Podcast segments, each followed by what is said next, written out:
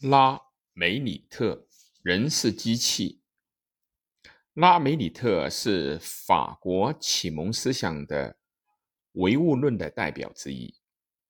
他学习医学及各种自然科学，并根据从18世纪40年代开始从事军医的经验，推动了笛卡尔的自然哲学的发展。拉梅里特。引起了宗教界的厌恶和谴责。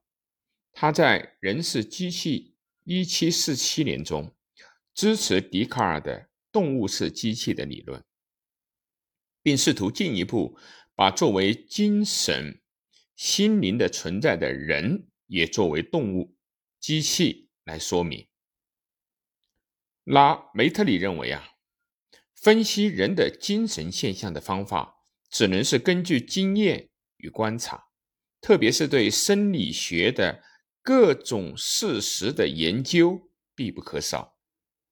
他列举了身体状态和精神状态经常相互关联的各种事实，指出了精神性诸能力完全依存于脑组织和全身，莫如说它就是这个组织本身，并且做出结论。人也是极复杂的机器，自己上法条的机器，积累了经验的机器，垂直站立的机器。